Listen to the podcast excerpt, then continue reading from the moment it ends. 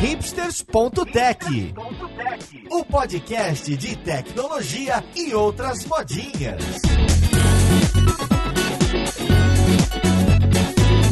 Olá, caríssimo ouvinte, seja bem-vindo a mais um episódio do seu podcast favorito. Esse é o hipsters.tech, meu nome é Paulo Silveira e hoje a gente vai finalmente decidir e bater o martelo para falar se algoritmos e estrutura de dados são realmente relevantes para o profissional de computação. Quando que vale a pena estudar isso, até quanto, se é fundamental para quais empregos e, e quem gosta e quem não gosta. Então vamos lá, podcast, conversar com alguns cientistas.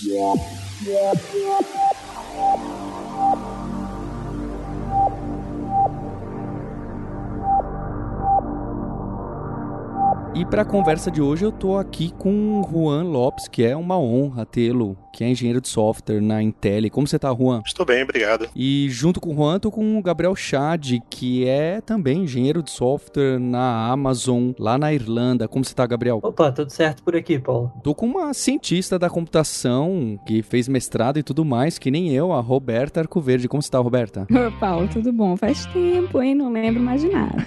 e também com o nosso co-host Maurício Balboa Linhares. Como você tá, Linhares? Opa, tô aqui fingindo que eu não uso algoritmos no dia a dia. se quiser, você já pode responder a pergunta se vale ou não vale a pena estudar algoritmos e estrutura de dados e a gente termina o podcast. já me deu até tosse agora essa pergunta. Não, mas essa pergunta é fácil de responder. Se vale a pena, vale. Vale a pena estudar tudo, né? Assim, significa valer a pena, né? Qual é o benefício que você tiraria disso aí? Não existe conhecimento que seja uh, inválido ou que seja desimportante, né? Tem uns que dão mais dinheiro do que os outros.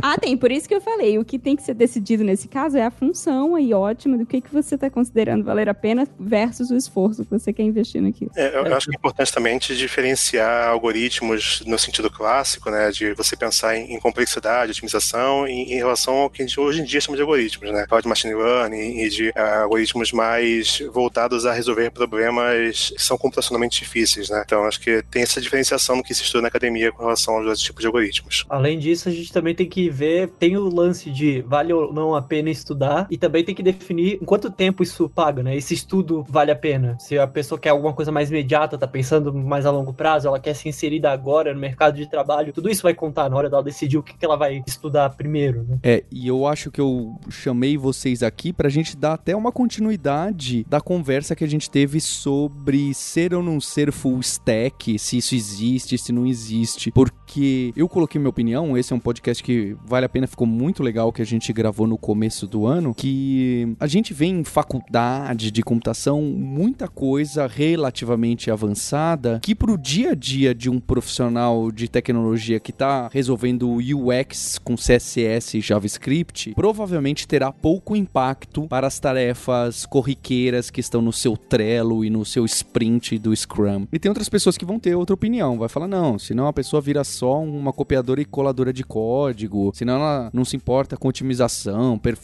depois vai dar um problema na arquitetura. Então, acho que vocês tiveram esse embasamento sólido de ciência da computação, seja lá o que isso é, e vocês trabalham em empresas que me parecem que demandam esse conhecimento. Mas e aí, como que é para cada um de vocês essa necessidade? Tem muita gente que na empresa de vocês, então Intel, Amazon, né, Stack Overflow e tudo mais, onde vocês estão trabalhando? Na Digital Ocean, tem gente que não sabe absolutamente nada de estrutura de dados e de algoritmos, seja dos clássicos ou seja de aplicar algoritmos é, desses mais modernos que bem colocou o Juan. Tem gente que não sabe nada disso e funciona bem, ou aí todo mundo precisa, como que fica? Eu acho que muita gente aprende sobre algoritmos durante a faculdade, quem faz faculdade, né? E os cursos de graduação de computação, eles tinham feitos numa época que poder computacional era uma coisa muito escassa, né? Então você tinha muito pouca memória, muito pouco tempo de CPU para poder usar, então os algoritmos que você tinha que desenvolver, eles tinham que ser muito bem otimizados. E hoje em dia, bem ou mal, para quase todo problema computacional que você tem, tem uma solução ingênua, muitas vezes de força bruta mesmo, que resolve o problema mais ou menos satisfatoriamente. Então, a, a ideia que muita gente tem é que, assim, por causa disso, você não precisa aprender muito sobre algoritmos. Só que quando você fala de algoritmos e estruturas de dados hoje em dia, você está falando, na verdade, duas coisas principais, né? Que a primeira é custo, né? Porque, bem ou mal, por mais que seja barato, ainda é um custo, um custo operacional grande de você ter servidores, e o outro que é o dispensa do usuário, né? Então, os usuários têm uma tendência a ficarem mais irritados com o sistema quando ele desempenha de uma maneira mais lenta né? Então, você pensar na experiência do usuário quando está desenvolvendo um algoritmo para poder ter a menor latência possível na resposta, também é uma questão de experiência do usuário. O fato de não ter o algoritmo certo não impede você de fazer as coisas como era no passado, mas ainda existe um impacto que é perceptível no dia de hoje. Então, aí eu acho que tem uma treta especial para a maior parte das pessoas, que é o fato de que no dia a dia, pelo menos no dia a dia que eu vejo da maior parte do pessoal que trabalha com desenvolvimento, é que o problema não chega a ser necessariamente o algoritmo que você está usando, porque normalmente a, a, a, camada de negócio, né, onde as coisas, essas decisões estão sendo tomadas, ela é muito pequena e no geral ela não exige muito de conhecimento algorítmico. São coisas simples que você está fazendo e o grande problema, que é o, o, que todo mundo sempre lembra, né, escalabilidade na web, o problema da escalabilidade na web nunca é no seu servidor de aplicação, né, quase sempre ele é no seu banco de dados. Então, aquele conhecimento de, de algoritmos que você teve, de estrutura de dados, de complexidade computacional, ele não se traduz para otimização de banco de dados, porque os bancos de dados eles são outro monstro completamente diferente, cada um tem as suas regrinhas, cada um tem a sua forma de funcionar. Então, eu acho que o, o, o grande problema que a gente tem hoje,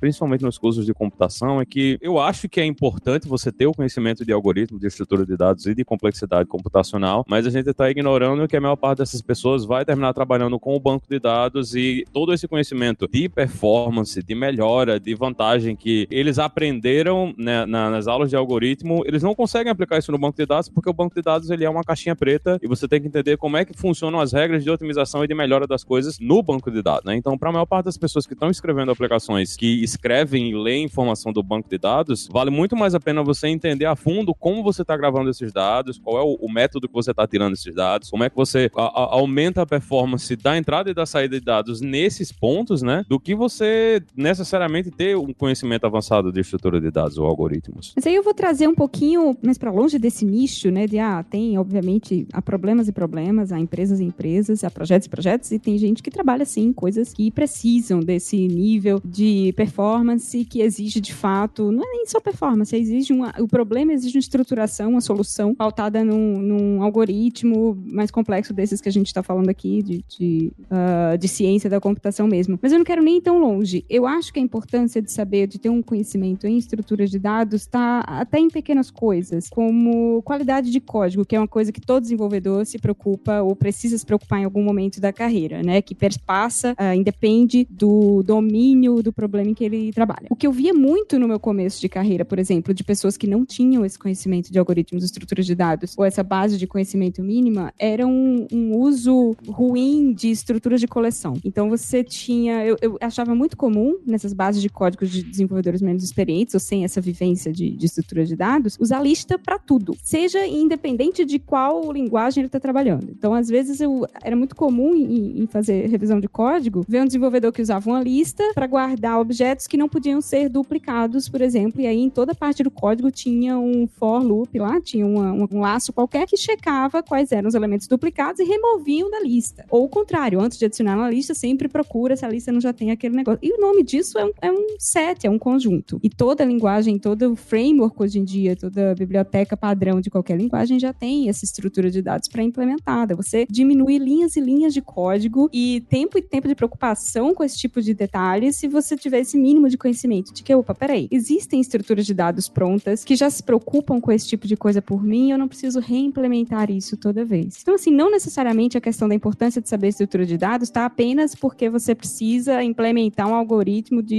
sei lá, descobrir um caminho porque você é um desenvolvedor de um engine de jogos. Não necessariamente, até para essas pequenas coisas, mesmo para quem só faz CRUD, saber como funciona um dicionário, qual a diferença de um, de um conjunto, de um set para uma lista, de um set ordenado, essas coisas faz, fazem parte do nosso dia a dia, mesmo a gente não precisando fazer isso no banco de dados, como o Maurício está falando, e nem a gente precisar estar tá desenvolvendo um foguete para nada. Então, vou concordar com a, com a Roberta que boa parte do código que a gente vê de estrutura de dados é lista, meio que para tudo. Sendo otimista, em alguns casos a gente até enxerga um dicionário, mas eu acho que a gente vai acabar batendo no limiar de até onde isso é preciosismo, sabe? Porque percorrer uma lista, sei lá, de 10 elementos, talvez não seja tanto problema. Todo esse assunto acaba caindo na mesma relação que a comunidade teve, a comunidade de desenvolvimento teve com o esquema de microserviços. É legal saber? É legal saber. É muito bom saber? Muito bom saber. Todo mundo precisa saber tudo sobre esse assunto? Talvez a resposta seja não. E as linguagens também têm começado a simplesmente ignorar esse tipo de coisa. Em Golang mesmo não tem set, não tem conjunto. O que, o que as pessoas fazem no geral é tentar simular um conjunto com um mapa onde o, o valor que você adicionaria no set é a chave e botam um, um boolean. Zerinho um. É, como sendo o valor. É, nem, é nem tem o mais. Java faz também, né? O Java faz exatamente É. a mesma coisa, só que encapsula isso numa classe chamada set. É, é, é, esconde, né? Es- Esconde o detalhe da implementação, mas eu acho que as linguagens elas estão indo para esse caminho de simplificar. Se você pega PHP, por exemplo, em PHP basicamente não existem estruturas de dados. Você tem o array associativo e tudo é feito em cima do array associativo. Então, o poder computacional que a gente tem hoje é tão grande que na maior parte das vezes a, a decisão da estrutura de dados que você vai usar não afeta, né? Vai afetar a performance, mas não, não vai afetar a performance no nível que você vai olhar e caramba, isso aqui está diminuindo a velocidade que eu estou fazendo alguma coisa na minha aplicação. Hoje eu acho que o caminho que as pessoas estão tomando é outro, né? Simplificar cada vez mais, centralizar tudo de uma coisa que você não tenha que se preocupar com isso e fazer as coisas funcionarem. É, mas o meu ponto nem era performance. Performance eu concordo plenamente. Acho até que tem muita aplicação aí que podia rodar em memória que tá fazendo microserviço. Muito bom. Ou- e, e bancos de dados distribuídos e, e esse negócio todo. O que eu queria falar era de qualidade de código mesmo, de tornar o código mais limpo e mais descritivo usando as coisas que as, as bibliotecas padrões da linguagem já oferecem. E lista é um dos exemplos porque eu lembro muito de ver isso é, em programas tanto Java quanto C Sharp, mas tem outros exemplos. Um dos que eu mais gosto, por exemplo, é eu lembro na minha época de programador Java, você quando acho que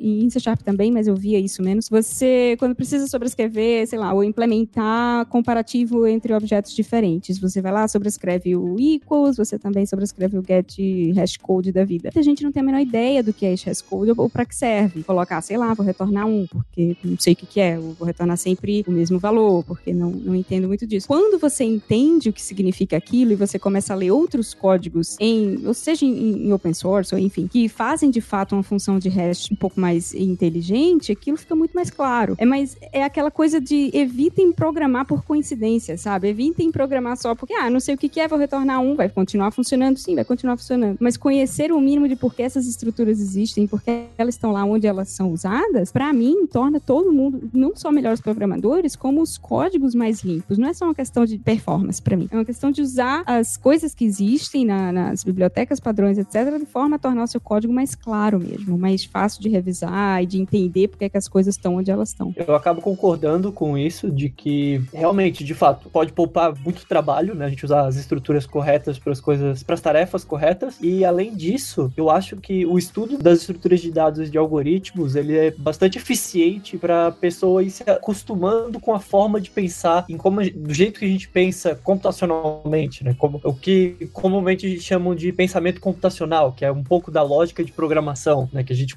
costumou chamar de lógica de programação. Então, além disso, eu também acho que tanto algoritmos quanto estruturas de dados é um bom exercício para o cara começar a se adaptar, tá? É desse jeito que a gente passa instruções pro computador e é mais ou menos assim que eu deveria escrever um programa. É, e a ideia também é assim, por mais que você não escreva algoritmos no seu dia a dia, não, isso não significa que o sistema que você desenvolve não roda algoritmos por baixo, né? Como a gente falou, tem várias, tem bancos de dados que implementam diversos algoritmos diferentes, tem as linguagens que tem suas bibliotecas padrão que tem algoritmos rodando por baixo. Você entender as características desses algoritmos, saber como que eles funcionam, o que, que eles garantem, o que, que eles não garantem, é entender melhor como o seu código vai funcionar, né? Eu acho que mais do que isso até, você tem algoritmos que não estão exatamente bem implementados né, em lugar nenhum, nem em banco de dados, nem em linguagens. Você tá pensando, você pensa especificamente em estruturas hierárquicas, né? Árvores ou então, ou até grafos mesmo, né? Tem, tem sistemas modelando grafos sem entender o que, que são grafos, né? Você tem relações que entre entidades e as pessoas elas fazem esses algoritmos meio que ad hoc, sem entender a teoria por trás e acabam caindo em alguns erros que já foram bem documentados e resolvidos pela teoria, né? Assim, por exemplo, você imaginar que todo mundo em algum código vai ter uma busca em profundidade implementada de forma doc com uma recursão. Aí no momento que tiver uma, uma profundidade maior que algum certo valor, vai dar um estouro de pilha em algum momento, sabe? E a pessoa não sabe disso porque não, não entende que aquilo por baixo tá usando uma pilha, entendeu? Acho que tem muito disso também. O que me chama a atenção é que foi o que o Juan trouxe lá atrás, que é que a maioria dos problemas hoje tem uma solução ingênua que performa bem. E eu vou dar um exemplo, porque tudo bem, esse exemplo do Juan agora da, de estouro de pilha é legal porque é um erro que vai aparecer mais pra frente. E isso vai aparecer muito depois e talvez tudo bem disso estourar lá depois. Mas o que eu vejo acontecer muito, e eu vou dar um exemplo, é as pessoas fazendo busca linear em uma sequência de string. Então a pessoa vai no banco de dados, busca mil usuários e ela quer saber se o Maurício Linhares está lá dentro. Ela abre um for, escreve for cada usuário que está lá dentro. Esse aqui é igual a Maurício Linhares? É. Ah, então return true. Ou então ela até se engana, ela fala: "Não, Paulo, eu estou usando um método funcional. Eu passo aqui um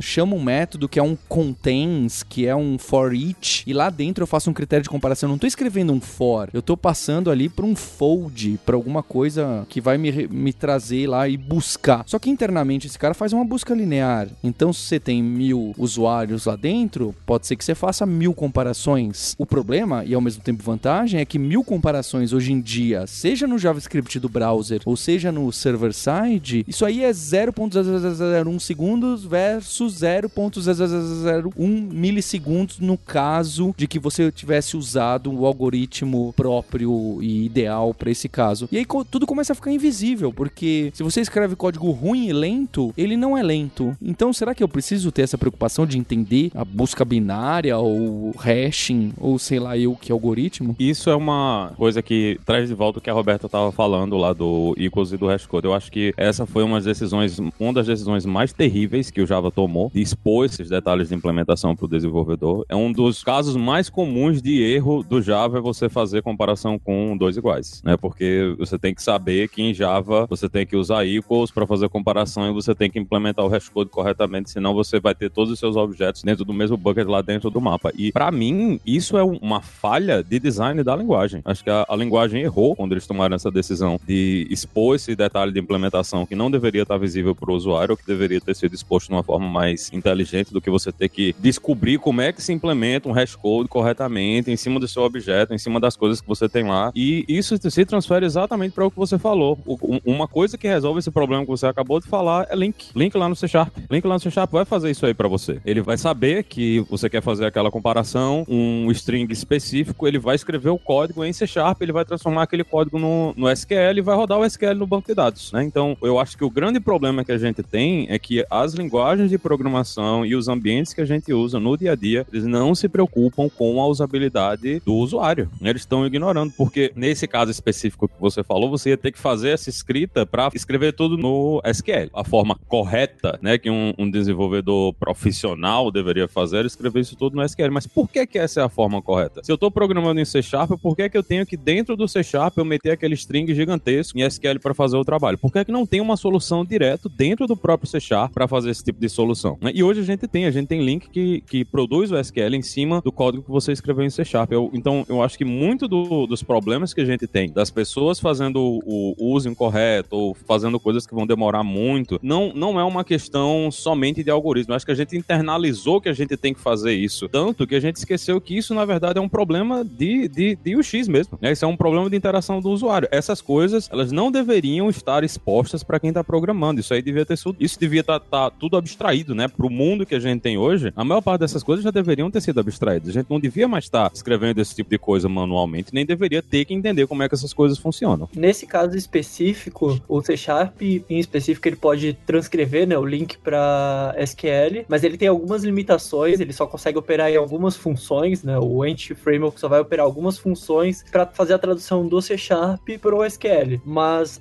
ainda assim, a gente ia ter esse mesmo tipo de problema trabalhando com coleções em memória. Então, ele acaba não resolvendo totalmente o pacote, né? Se você for usar o método distinct, por exemplo, do link, internamente ele vai estar tá comparando os objetos via hashcode. Então, assim, se o cara implementou o hashcode errado e fizer um distinct na memória, isso também vai dar errado. Ele também vai precisar saber que ele precisa dar um override no get hashcode ou então passar, criar alguma sobrecarga com algum predicado para comparar ao invés de usar o hashcode, mas por padrão acabaria dando no mesmo problema, né? Você só moveu o problema que você tinha, você só moveu para outro lugar. No banco ele tá meio solu solucionado, só que na memória ele ainda ia acabar acontecendo. E é o que eu tava falando, não é que eu acho que todo mundo tem que saber implementar uma árvore vermelha e preta de copo, porque são estruturas de dados, eu acho é uma coisa mais básica mesmo. E que é útil independente da linguagem com que você trabalha. Até, por exemplo, a gente tava falando agora de, de bancos de dados, eu, a gente lá na Stack usa muito o Redis, né, o Redis, como um data store super rápido e tal. E o próprio Redis, ele tem também as suas estruturas de dados que você pode escolher quando você vai armazenar alguma coisa. E você, teoricamente, pode armazenar tudo como string, pode armazenar tudo numa lista, pode armazenar tudo numa tabela, né, numa hash, mas ele tem outras, né, que são o set, o sorted set, que podem ser muito mais eficientes para o pro problema que você está tentando modelar ali. E ainda que você não queira conhecer, ou enfim, você nunca vai ler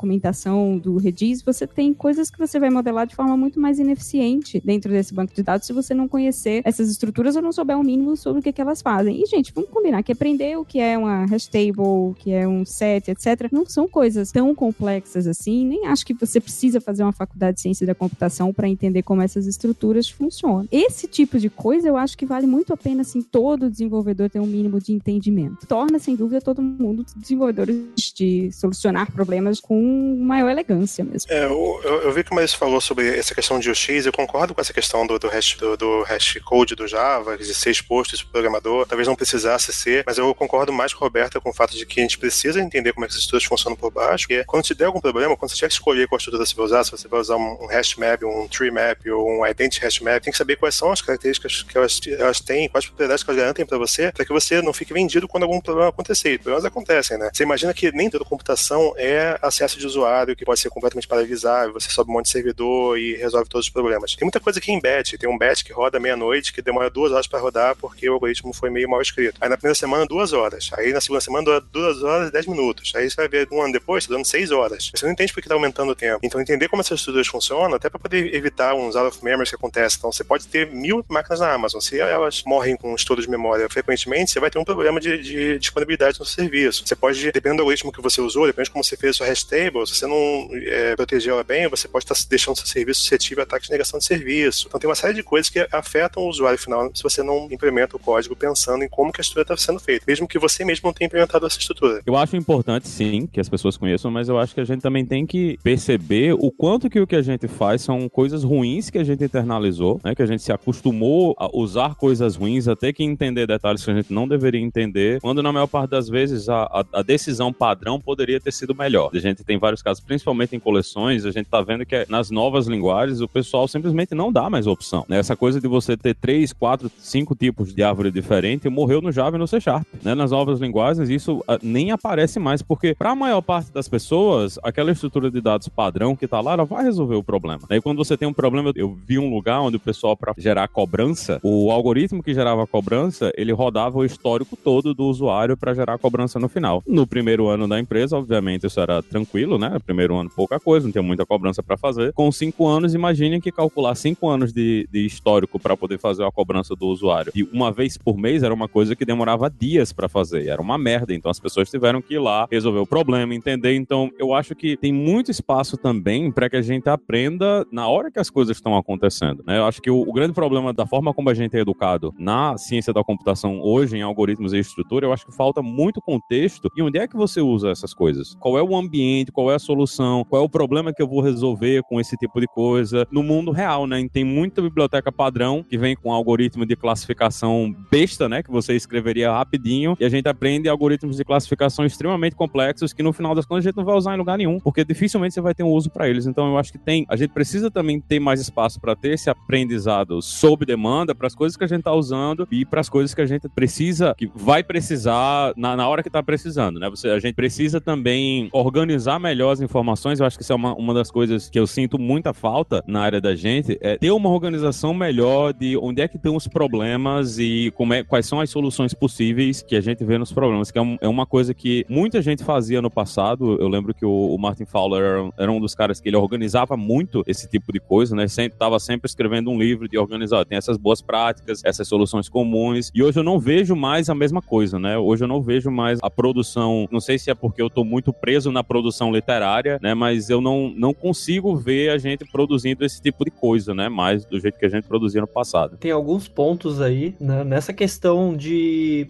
identificar aonde a gente vai usar, todas as estruturas que a gente tem. Talvez realmente nem todas delas a gente precise aprender desde o começo, né? Como vocês já mencionaram antes, ah, vou ter que saber todos os tipos de árvores e tudo como é que funciona internamente, a complexidade das minhas buscas e tudo mais. Talvez eu não precise disso tudo no começo, mas como a Roberta tinha mencionado, pelo menos entender, sei lá, dicionário, listas, as, as mais comuns, as estruturas de dados mais comuns, eu acho que te fazem diretamente se tornar um programador melhor, sabe? E principalmente nos estágios iniciais, onde você ainda não tem uma stack definida, sabe? Eu ainda não sou um programador C Sharp, um programador Java. Eu sou, sei lá, um programador. E aí você entender alguns conceitos fundamentais que você pode transferir esse conhecimento para as diferentes linguagens, eu acho que ele acaba sendo bem útil, assim, no começo da carreira, principalmente. É, eu, eu, acho que eu discordo um pouco pouco sobre essa questão de, da linguagem fornecer muitas opções de estrutura de dados. Acho que o Java, especialmente, ele se tornou muito bom para diversos sistemas que são bastante famosos, pensam, pensam Hadoop, pensam Kafka, justamente porque ele tem estruturas de dados concorrentes muito bem implementadas, muito bem pensadas, e é, é, essa disponibilidade é que, que torna uma linguagem mais poderosa. Né? E as pessoas aprenderem a usar e saberem quais são as propriedades que elas têm é também uma coisa que torna uma pessoa um programador mais capaz. Ele não é obrigado a usar sempre, e você vai sempre ter a opção padrão de usar um hash map no, na linguagem vai estar funcionando. Só que se você quiser fazer um código, uma região mais crítica do seu sistema que precisa de uma performance maior, você vai ter essa opção na, na própria linguagem, ou mesmo talvez na biblioteca externa, mas eu, eu acho importante ter essas opções, né? Nem sempre você o, o básico vai ser o suficiente. O caminho aí foi o contrário, né? O caminho das coleções concorrentes do Java, elas não, não vieram do Java para a comunidade, elas saíram da comunidade e foram pro Java, né? A biblioteca foi construída fora, foi, foi resultado de pesquisa na universidade, o pessoal viu que aquilo era uso e meteu isso dentro da biblioteca, né? O, o grande lance do Java nesse caso não foi que eles implementaram as soluções, foi porque eles viram que tinha essa coisa da comunidade, que era foda, era uma solução muito boa que não existia, né? A gente não,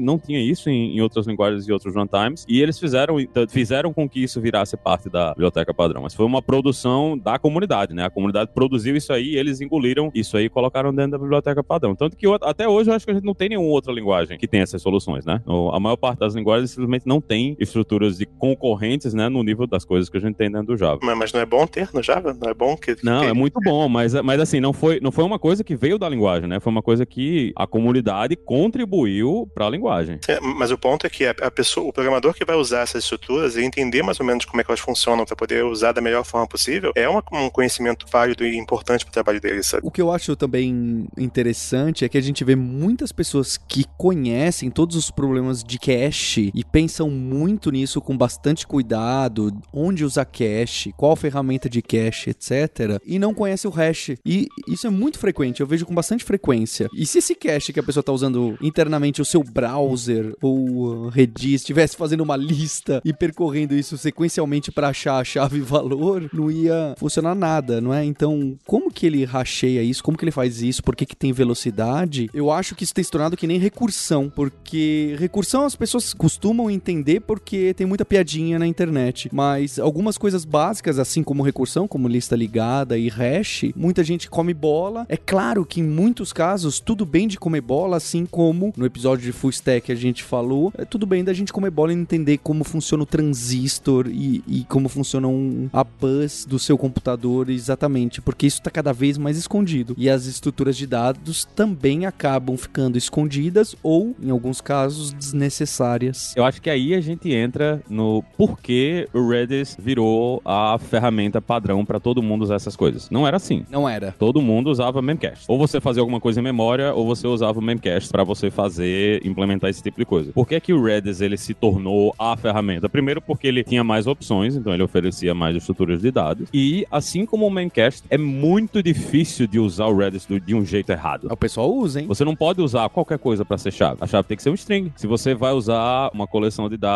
que é o sorted set, né, o conjunto classificado lá dentro do Redis, ou vai ser um número, ou vai ser um string, ele diz para você que aquele string ele vai ser classificado alfabeticamente e pronto. Então, ele não dá a opção para você se ferrar, que é o grande problema quando você tá dentro de uma linguagem de uso genérico que não oferece esse tipo de controle. Eu acho que o fato do Redis ser um sistema extremamente especializado deu a vantagem para que eles criassem essa interface do usuário que faz com que seja muito difícil de você fazer coisas estúpidas. Dá para fazer coisas estúpidas no Redis, claro. Todo mundo usa sempre o banco de dados padrão, né? As pessoas não sabem distribuir as coisas, às vezes adicionam muita coisa, esquecem de fazer uma modificação lá na configuração do Redis para ele expirar as chaves e, e ele estoura a memória. Mas, no geral, o uso do Redis no dia a dia, ele é muito simples porque o jeito que a gente interage com ele é extremamente limitado. É, o problema é que essas soluções com UX relativamente boa, elas acabam tendo um problema que é quando dá problema você não entende muito bem o que está acontecendo, né? Eu, eu tenho um, exemplo, tem a ver com algoritmos, né? Que tem um algoritmo por baixo, que são as expressões regulares. Todo mundo usa expressões regulares e ama e tudo mais, mas na minha experiência, a expressão regular é uma batata de dar problema em produção, porque é, é especialmente se você valida alguma, algum input do usuário com expressão regular, dependendo da expressão que você fizer, você pode ter um, uma complexidade de, de, avaliar a expressão muito grande, sabe? E, e, as pessoas não entendem muito bem isso, e nem as próprias pessoas que implementaram nas linguagens entendem muito bem isso. Tem um artigo muito interessante do Russ Cox, que está envolvido com o desenvolvimento do Go, né? Em que ele fala sobre, sobre expressões regulares, como que as linguagens elas implementaram até os casos que deveriam ser toda teoria de linguagens regulares e como que deveria funcionar um autômato finito, deveriam ser polinomiais e acabam sendo exponenciais por erro de implementação, né? Porque quem fez nas linguagens as expressões baseadas lá no, no Perl, essas pessoas não pensaram que é, alguns casos poderiam ser mais otimizados. Então, a, às vezes, uma coisa muito simples acaba induzindo ao erro porque, no caso simples, não dá problema, mas quando começa a escalar o sistema, aí você começa a ver os problemas mais sérios. E é nesse momento que eu acho que o conhecimento de algoritmos aí é bastante útil, porque quando dá problema, você entende o que, que você precisa resolver. Eu não estou falando que você tem que desenvolver todo o sistema pensando na complexidade ótima de todo o algoritmo, porque, assim, o, tempo não vale se você gastar tempo fazendo tudo otimizado. Mas no momento em que você identifica o, o hotspot do seu sistema que você pode otimizar, conhecimento é o que te faz dar o passo além, né? E evita que tanta gente continue caindo num dos nossos posts mais célebres, né, e mais uh, buscados lá no, no Stack Overflow, que é como escrever uma expressão regular para identificar alguma coisa dentro de um HTML. Uma tag, né? Como que eu pego todas as tags image? Esse problema é resolvido hoje? Não, ele é impossível de resolver, porque HTML não é uma linguagem regular. Oh, velho. é uma linguagem regular, mas as expressões regulares, como são feitas no Java ou nas linguagens mais famosas, elas conseguem porque elas têm back reference, né? E, e esse é justamente o grande problema das expressões regulares. Elas são exponenciais hoje em dia por causa do back reference, mas o Rescox mostra que mesmo expressões sem back reference, você consegue fazer comportamentos exponenciais com elas. Ô Juan, só para me relembrar, o back reference é quando eu falo numa expressão regular, olha, eu quero procurar isso aqui nessa expressão regular, mas eu também quero que isso aqui, esse termo entre parênteses aqui, esse subgrupo, reapareça igualzinho aqui mais para frente. Era isso? Exatamente, exatamente. Você vai fazer uma referência para uma captura anterior, né? Você vai querer que algum padrão se repita sem saber qual é o padrão a princípio. Eu lembro que eu bati recente até, acho que ano passado, fazendo alguma gambiarra em, com código, numa expressão regular que de repente começou a ficar assim uma carroça. E era porque eu tava procurando logo de início na expressão regular algo que não começasse com tal coisa. E essa negação na expressão regular, aí eu não lembro porquê. Talvez o caso não seja exatamente esse. Mas eu lembro que eu caí e, tipo, era uma coisa que não custava nada e começou a passar a custar um segundo a cada request. E, e tudo parou de funcionar. A verdade foi essa. Parou de funcionar porque eu coloquei, ah, não, não pode estar tá dentro da tag de image ou de link. E aí eu falei, gente, o que aconteceu aqui? E aí tinha o pessoal explicando, olha, por que você não deve escrever esse tipo de, de expressão regular? E aí entender os, os autômatos ou minimamente alguma coisa começa a fazer mais sentido, né? É, expressão regular, junto com hash, são duas coisas que são bastante famosas por dar é, margem à negação de serviço, né? Hash até tempo atrás tinha esse problema que, como os hash codes das linguagens eram meio que implementados de forma meio que trivial, assim, meio ingênua, né? Era fácil você conseguir criar entradas que causavam colisões na tabela de hash. Então, se a hash table não fosse bem implementada na linguagem, você podia causar um, um plano de disponibilidade no serviço só criando inputs bem maliciosos, né? É, o cache virava a lista, né? Exatamente. E eu achei legal esse exemplo do Linhares que Redis faz isso de ser só um número inteiro ou só uma string, sei lá, hoje em dia existe para outras coisas, porque de certa forma o que ele tá falando é: você não precisa me explicar como eu racheio a sua chave e você não precisa me explicar como que eu ordeno a sua chave, porque números e strings eu já sei. É claro que a gente poderia ordenar de outras formas, mas ele já resolve aquele problema de hashcode equals ou seja lá como você faz, é, o comparable, como que você faz isso na sua linguagem. Ele tirou isso da frente falando, olha, essa estrutura de dados de caches aqui vai funcionar para você. Se você não manja absolutamente nada de estrutura de dados, fique tranquilo, porque de string e de int eu já manjo. O problema de tentar colocar essa mesma solução nas linguagens, como o Maurício tinha falado antes, o problema das linguagens é que não problema, né, mas o que dificulta para as linguagens é que elas são super genéricas. Então, elas acabam tendo que ocultar em alguns casos, por exemplo, o link ou API de streams do Java, elas têm alguns métodos que omitem algumas coisas, mas acaba gerando o um efeito contrário, né? Como por exemplo, o cara jogar um, ao invés de utilizar um for, o cara usa um map, um filter e um reduce e ele, ó, aqui, a minha solução é constante, porque eu não tô percorrendo nada. Então, às vezes até essa abstração acaba criando uma ilusão de que a solução dele é diferente da solução que ele realmente está entregando, né? É, e esse é o meu maior argumento, na verdade, para escrever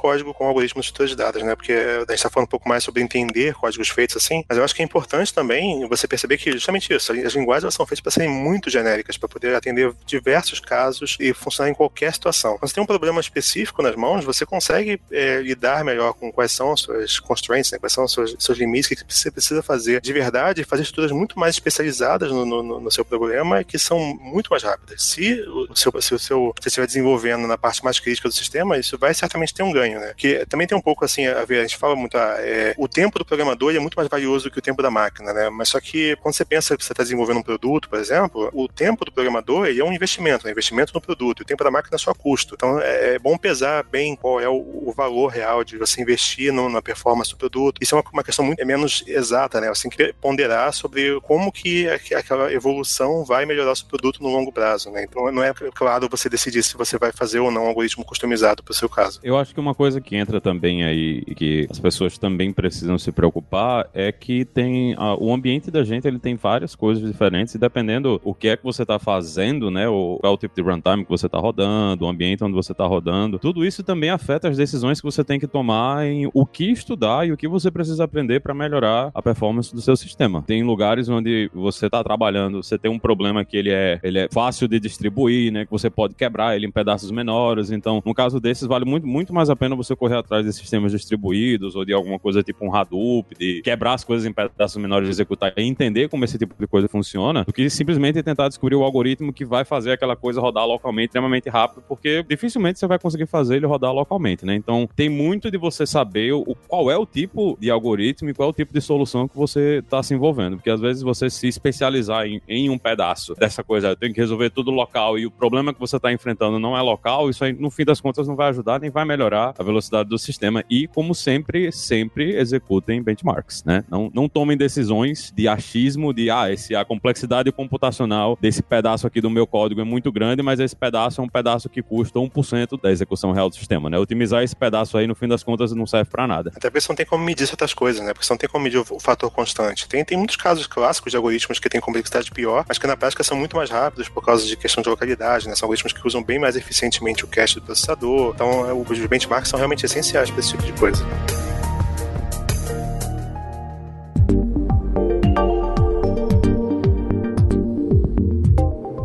Eu queria saber o que, que vocês já usaram desses algoritmos ou estrutura de dados um pouco mais básicas, tá? Tudo bem, pode não ser só hash lista e busca binária, sei lá eu. Mas o que, que vocês usaram em algum tipo de código mais mundano? Porque acho muito fácil que a gente fale: olha, você, profissional de tecnologia, precisa estudar algoritmos de estrutura de dados, porque na hora que você for fazer uma otimização de uma precificação de ads para quem trabalha na rebimboca do Google, de Facebook, Mas esse tipo de emprego, ou para lançar foguete, não é? Ah, você vai lançar foguete, então na NASA. Eu, eu entendo e faz sentido e é bastante óbvio que isso vai acontecer. Mas e no, entre aspas, mundo real? No mundo das pessoas que estão fazendo front-end, no mundo das pessoas que estão fazendo crude, que por mais que sejam, entre muitas aspas, simples, também tem seus desafios. O que, que vocês já colocaram a mão e falaram, poxa, eu precisei pensar nisso, se não. Eu acho que um exemplo bom é cache, né? Que você tá pensando em cache, você tá pensando em hash. Ou em alguma estrutura ordenada nada que seja login, né? O que, que vocês já usaram, encontraram um exemplo que dê para colocar a mão? Tem, tem um problema que é recorrente, que sempre eu tenho que ajudar as pessoas, sempre que eu tenho. É, geralmente é esse tipo de problema. Você pensa um, um, caso de uma integração daquelas antigonas que você faz via FTP, então chega um arquivo gigante, via um, um FTP, você precisa processar esse arquivo. E aí, imagina que você precisa pegar, sei lá, de uma lista de, de 10 milhões de, de, de vendas, as mil vendas com maior valor. Isso acontece, assim, com muita frequência, de, de forma diferente, né? É, colocado de forma diferente, mas geralmente o que a pessoa faz inicialmente é carregar o arquivo em memória, ordenar o arquivo, pegar os mil primeiros daquela lista. Funciona até o momento em que a lista não cabe mais em memória. E aí o sistema passa a travar todo dia, meia-noite, porque o batch que vai rodar aquele sistema dá algum problema. Tem uma solução, em primeiro lugar, que você não precisa nem ordenar, né? Tem algoritmos que você consegue, é, sem a complexidade tão grande de ordenar, você consegue pegar os, os K maiores numa lista, mas se você quiser não ter todos os elementos em memória, ter só, só os mil maiores em memória num certo momento, tem algoritmos baseados em, em fila de prioridades que você consegue fazer esse tipo de coisa. Então, esse, esse algoritmo é, de implementação com fila de prioridade é o que eu implemento com, com frequência, né? Usando a fila de prioridade. Do outro lado também, a própria fila de prioridade do Java, né? Priority Kill, até do C Sharp, tem um problema muito sério, na minha opinião, que é a incapacidade de você atualizar um valor, né? Então, de, às vezes eu preciso atualizar um valor não, então tem, de vez em quando tenho que implementar a fila de prioridade na mão. E isso é uma coisa que eu também faço com certa frequência, porque é um algoritmo que é simples. A implementação das linguagens, elas acabam sendo muito mais convolutas, porque elas precisam ser mais genéricas, mas quando você vai fazer na prática, mesmo, dá 30, 40 linhas às vezes que dá para você fazer e fica um código bem enxuto e até às vezes mais com maior performance do que o código da plataforma. Eu tenho alguns exemplos re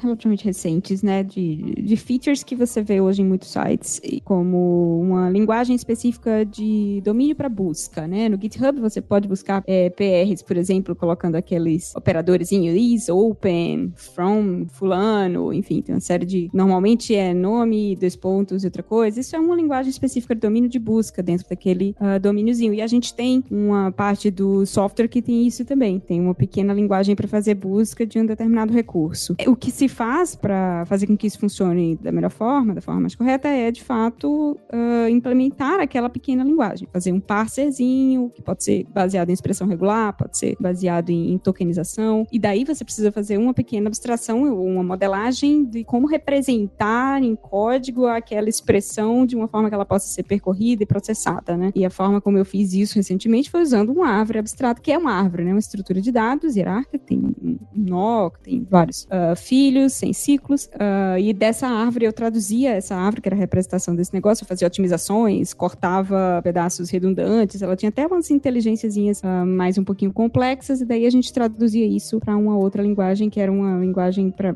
dentro do Elasticsearch fazer uma busca. Mas é claro que esse conhecimento de como, como funcionam compiladores, linguagens, etc., que era uma coisa que eu investiguei muito durante a graduação e durante o mestrado, uh, talvez tenham sido até mais importantes do que a estrutura de dados em si. Mas um outro exemplo recente foi a gente precisava de um processador de mensagens, né? Tinha um produtor de mensagens e um consumidor de mensagens, mas eu queria que fosse uma coisa muito simples, enxuta, porque era para casos muito pontuais e não valia a pena pegar uma biblioteca enorme, com voluta, como diz o Juan, com um monte de funcionalidades que eu não ia precisar para fazer esse pequeno processador de mensagens, que eram mensagens simples, pré-determinadas, não ia mudar. Então, eu implementei um processador, deu 500 linhas de código no máximo, talvez até menos, e com uso extensivo de filas também, né? Da estrutura de fila mesmo, tem o que do, do, do, C Sharp e tal, e de alguns padrões próprios de, de processamento de mensagem, né? Da fila de cartas mortas, né? Dead letter queue e tal, que teria sido, poderia ter sido feito de outra forma, poderia ter usado apenas lista, mas saber que existe um negócio chamado fila, que você só não precisa se preocupar com a ordem, ou você só precisa se preocupar, eu quero colocar um negócio aqui, eu quero retirar sempre o primeiro que entrou, o mais antigo. Saber que existe uma estrutura de dados pronta para fazer exatamente isso ajuda muito na hora de implementar esse tipo de coisa. Agora, sim, são dois exemplos que eu lembro, sei lá, dos meus últimos quatro anos de carreira. Então, não, não é uma coisa super comum, mesmo trabalhando uh, numa plataforma com tantas coisas interessantes de performance e tal. Mas quando acontece, ter esse conhecimento ajuda muito. É, eu tenho dois exemplos um pouco mais antigos e um mais recente, mas vamos começar pelos antigos, que eles são relativamente mais simples e são numa escala mais dia a dia, digamos assim. O primeiro era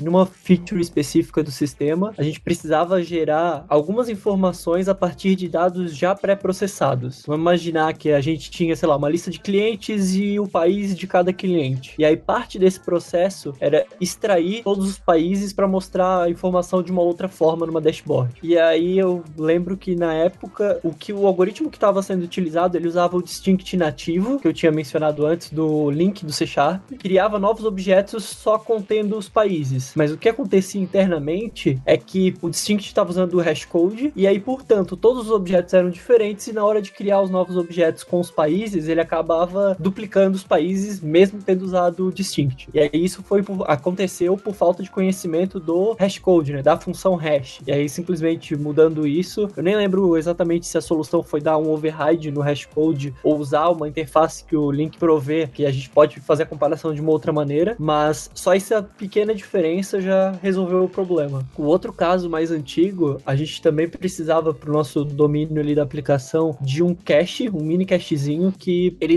a gente tinha que definir via construtor mesmo o tamanho limite desse cache que ia ficar em memória, conforme o usuário ia o programa ia interagindo com esse cache, quando ele atingia esse limite, a gente descartava os objetos que estavam nesse cache há mais tempo sem ser usados. E aí a primeira solução a gente estava utilizando só um hash map. Então ele que é basicamente um, um dicionário, tem, enfim, é uma estrutura de dados que é baseada em chave e valor. E aí o problema disso é que toda vida que a gente precisava excluir o cara mais antigo, o algoritmo ele tava percorrendo todas as chaves, vendo a informação da última vez que aquele elemento foi tocado e aí guardando o antigo no meio do caminho e aí excluindo ele. E simplesmente gente substituindo isso por essa mesma estrutura de cache, manter ao mesmo tempo uma tabela hash e uma lista duplamente encadeada, a gente reduziu muito a operação de remover o, o elemento que está mais tempo sem ser usado, porque toda vida que a gente adicionava um elemento, buscava um elemento dessa estrutura, a gente mantinha em paralelo uma estrutura de lista encadeada, duplamente encadeada, e a gente movia esse nó para a primeira posição da lista. Então, na hora de excluir o nó que estava mais tempo sem ser usado, a gente simplesmente ia do primeiro elemento para a lista anterior desse cara. O anterior é o último, se ele é o último, ele tá mais tempo sem ser usado, excluía ele e pronto, tá resolvido o problema. Também uma solução de 20, 30 linhas e que solucionava. O exemplo mais recente, que é parte do, do projeto que eu trabalho atualmente, e aí é um pouco diferente, porque a demanda e a quantidade de dados que a gente tem é realmente muito maior, mas a gente acaba tendo que usar uma versão um pouco diferente do problema da mochila,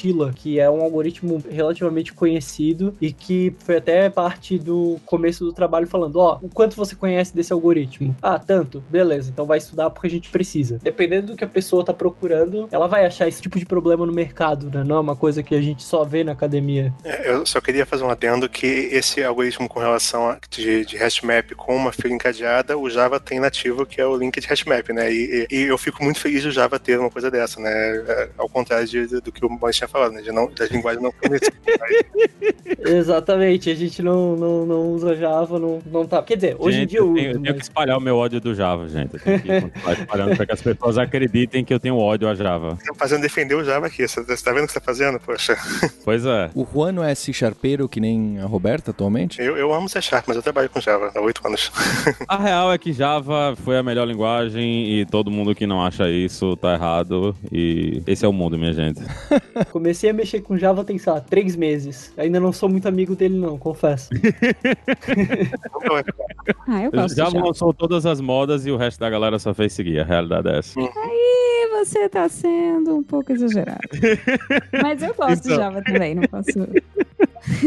A gente teve um código meio velho que eu mexi essa semana, inclusive, né? Que é o código que a gente usa para fazer contagem de requisição para quando alguém faz muitas requisições para os serviços, a gente vai lá e manda uma mensagenzinha de volta, você tá usando demais, para de usar. E, e isso a gente implementou no Redis, a gente usa um conjunto, um conjunto ordenado, e como a gente implementou isso, foi a gente, cada vez que alguém faz uma requisição, né? A gente adiciona a data, né? O, o timestamp, o número de milissegundos desde 1970, né? Que é assim que a gente grava datas praticamente todos os sistemas, que é uma coisa terrível. A gente manda esse número lá para o conjunto, a gente conta, né, dado o último período, dado o período que a gente tem, a gente dá um limite, a gente tem um limite fixo de uma hora, então essa, essa janela de uma hora, ela não é uma janela fixa, porque o que é que acontece? Toda vez que a gente vai verificar, a gente vai na lista e diz, olha, se você tiver alguma coisa que é mais velho do que uma hora, dando lá a data de uma hora atrás, remove tudo e agora me dá a contagem e a gente sabe quantas requisições durante a última hora esse usuário fez. E a gente precisava fazer uma mudança que era um problema que a gente teve era que tinha, às vezes um, um, usuário ele gastava o limite dele todo em alguns segundos, né?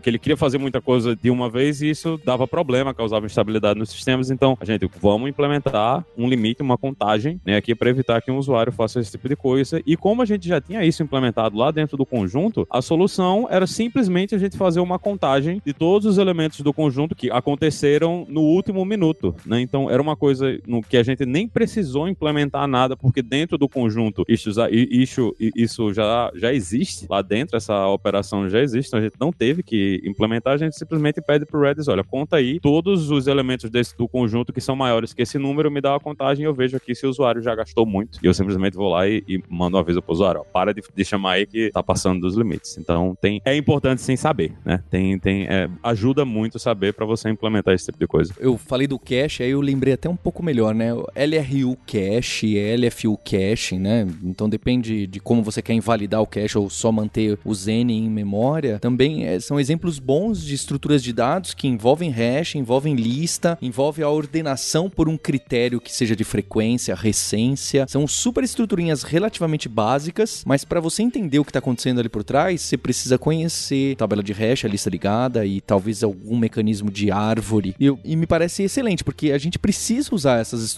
cada vez mais, ou às vezes você tá usando, porque às vezes você usa o file system, né? Ah, tô fazendo cache aqui, gravando o arquivo no, no disco ou em algum outro canto, e aí você busca pelo ID, o ID é o nome do arquivo, e você nem percebe que você tá fazendo um hash, porque a busca pelo nome do arquivo em tempo constante pro sistema operacional, imagino eu. E então, às vezes a gente tá usando, eu acho que cache é um bom exemplo para quem quer começar a estudar e, e ser convencido de que você precisa de estruturas mínimas melhor, né? Respondendo a pergunta do começo do podcast. Se você já tá na carreira há algum tempo de tecnologia e realmente ainda fica um pouquinho assustado com esse assunto de hashing, hashing universal, ou mesmo a lista ligada, é, recursão, eu acho que é um momento importante que você deve gastar um tempo para isso, independente de você já ter encontrado isso como barreira para fazer seu código melhor, sua aplicação melhor. Isso vai te destravar muitas coisas. Para quem já pegou recursão e no primeiro momento falou, nossa, recursão é isso. Tem um momento que a gente faz um clique, né? E depois parece tudo tão óbvio, você fala, nossa, como que eu não entendia isso? Em hash, lista ligada, nessas estruturas mais triviais, isso também acontece. A Roberta falou, ah, não é nada difícil, etc. Realmente não é difícil, mas às vezes demora um tempinho, não longo, para dar o clique na cabeça e isso se torna totalmente trivial na sua cabeça. É curioso, tá? Então essas estruturas que são mais básicas, tem um momento que você fala, ah, entendi, ele guarda assim e guarda no array, array é rápido, então é uma listinha, aí por isso que é rápido, por isso que eu preciso do código de hash, da função de hash, ou seja lá como você chama esse mecanismo. Essa seria a minha resposta. Você não precisa para uma carreira no geral, mas para os seus próximos passos da carreira, independente de aprender na faculdade ou na Lura, que a gente tem curso de computação, né, o Jabá, eu acho que é, é interessante ler o código-fonte de algumas estruturas de, de, dados da sua linguagem preferida também pode ajudar. É, eu acho que até como provocação é, é você pensar que é, se tem essas estruturas todas implementadas no Redis e em outros projetos famosos, a pergunta é quem é que implementou essas estruturas lá? Quem é que estudou sobre isso e fez lá? Por que, que a própria pessoa não pode almejar isso para a carreira dela? Pode ser um, um, objetivo de carreira também, a pessoa se especializar nesse tipo de coisa e se tornar um programador que desenvolve esse tipo de estrutura também. E, e tem muito mercado para isso. Às vezes, coisas pequenas que você faz e libera como, como open source, de repente você ver já tem gente usando porque era um problema que a pessoa também tinha, sabe? Recentemente, um, um, o Breno Ferreira, que trabalhou comigo na Intel, ele desenvolveu um, um projeto de, é, que implementava patch de JSONs, né, seguindo a RFC do, do, do JSON patch lá, para estruturas de dados imutáveis. E ele fez porque era um problema que ele tinha e tinha que resolver isso. Aí estudou lá sobre é, é, subsequência como máxima e fez o algoritmo que resolvia isso, botou no GitHub pretenciosamente e já tem 250 stars lá, porque tem gente que viu isso como um problema que elas também tinham, sabe? Então, se você usa hoje uma, uma,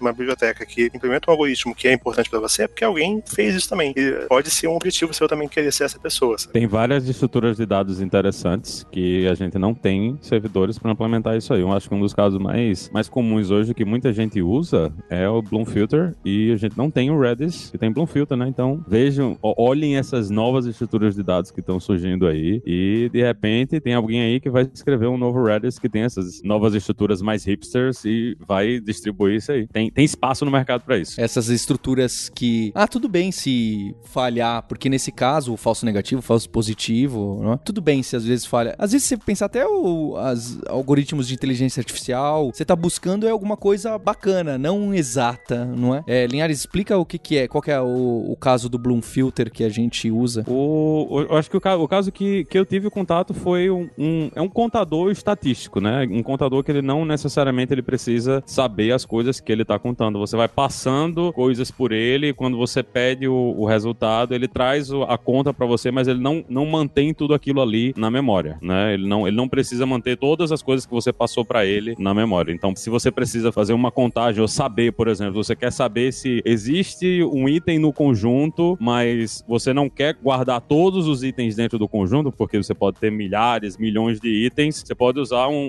uma estrutura como um Bloom Filter, né, que é uma estrutura estatística, para dizer a você sim ou não se esse objeto ele está dentro do conjunto. Então, não precisa usar toda a memória para ter todos os objetos lá. Ele pode simplesmente, ele vai usar lá o algoritmo interno, hashes e magia negra para de decidir se aquele objeto que você está querendo saber se está lá dentro, ele está lá dentro mesmo, mesmo sem ele ter guardado esse objeto internamente. O, o princípio do, do Bloom Filter é, é, o mesmo da tabela hash, né? É a mesma ideia. Você vai fazer um hash de um elemento e você vai direcionar ele para a tabela. É até mais simples, na verdade, não é? A estrutura. Pois é, na tabela hash, na tabela hash você salva o elemento. O Bloom Filter só salva um bit para poder dizer se é que você viu aquele elemento ou não. Eu, eu nem falei sobre essas estruturas probabilísticas, porque é muito advogar em casa própria, né? Porque eu tenho do meu doutorado sobre estruturas probabilísticas, mas eu acho que tem muita coisa interessante. O próprio Redis implementou uma estrutura probabilística famosa, que é o Hyperlog Log, que hoje em dia muita gente usa para contar elementos distintos no conjunto, né? Você vai passando os elementos por, ele e diz quantos elementos distintos ele viu, só que sem armazenar o conjunto todo. Então, às vezes, com 2 KB, você consegue contar centenas de milhões de elementos que passaram sem ter que armazenar o conjunto. E o Redis tem se implementado dentro dele, só que é uma estrutura bastante nova, acho que foi descrita em 2000, 2007. Então, sim, para termos de estrutura de dados, que é a maior parte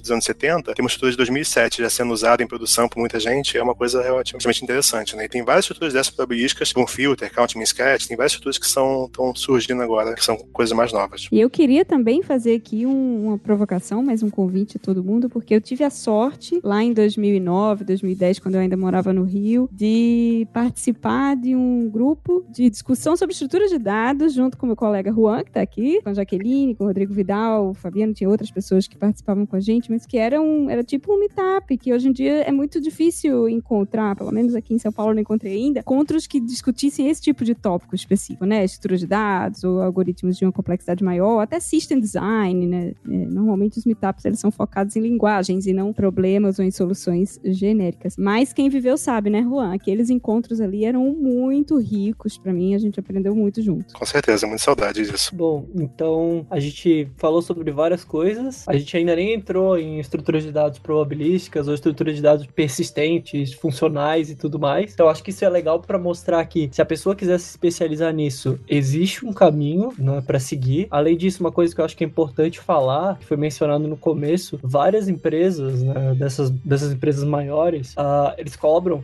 isso em entrevistas, né? então conhecimento de algoritmos e estruturas de dados também é fundamental para isso. E se nada disso ainda motivar a pessoa, ainda tem o prêmio de um milhão de dólares se ele conseguir provar que P é igual a NP. Então também tem um, um pequeno incentivo financeiro aí. Você foi longe nessa, hein?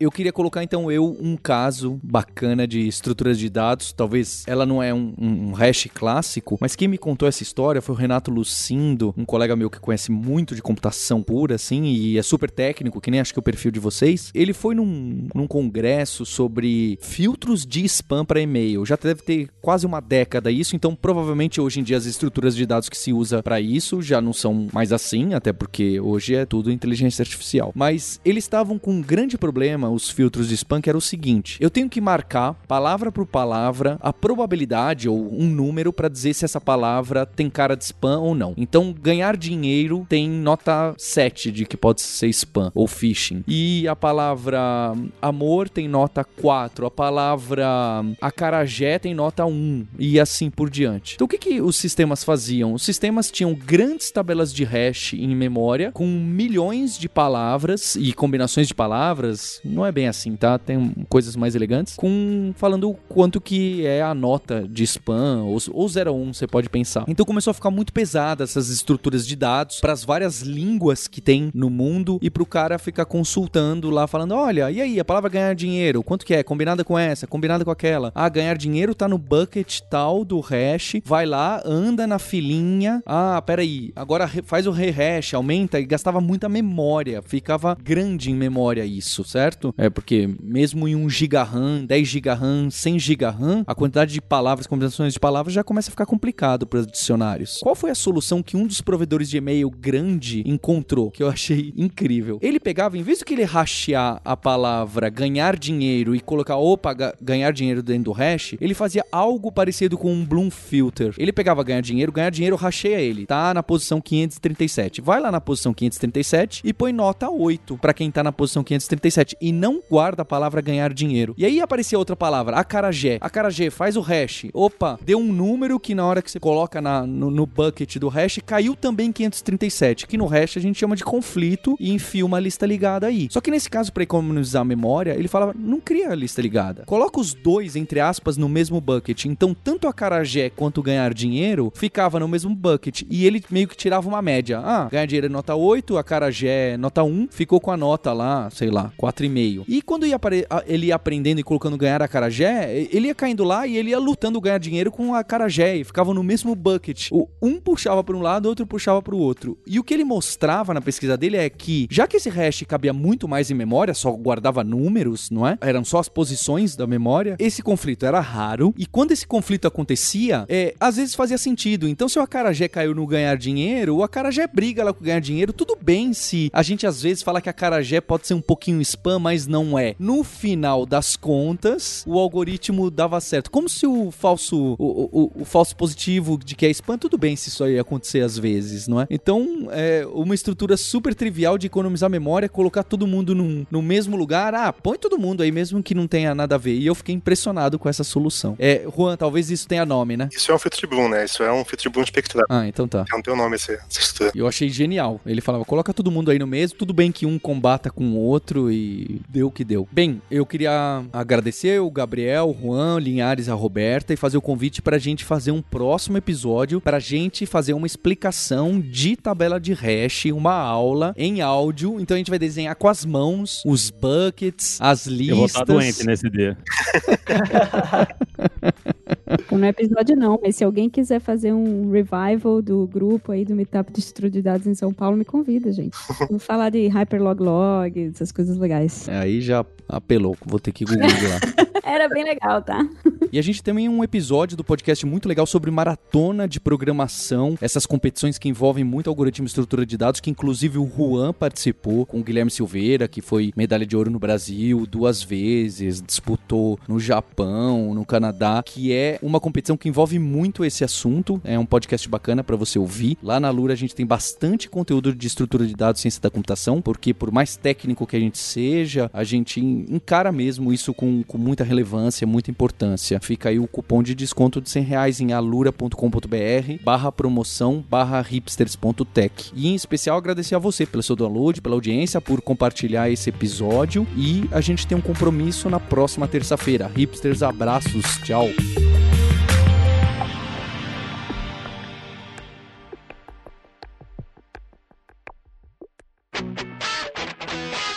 Você ouviu o hipsters.tech, produção e oferecimento alura.com.br, cursos online de tecnologia e Kaelon, ensino e inovação. Edição Radiofobia, podcast e multimídia.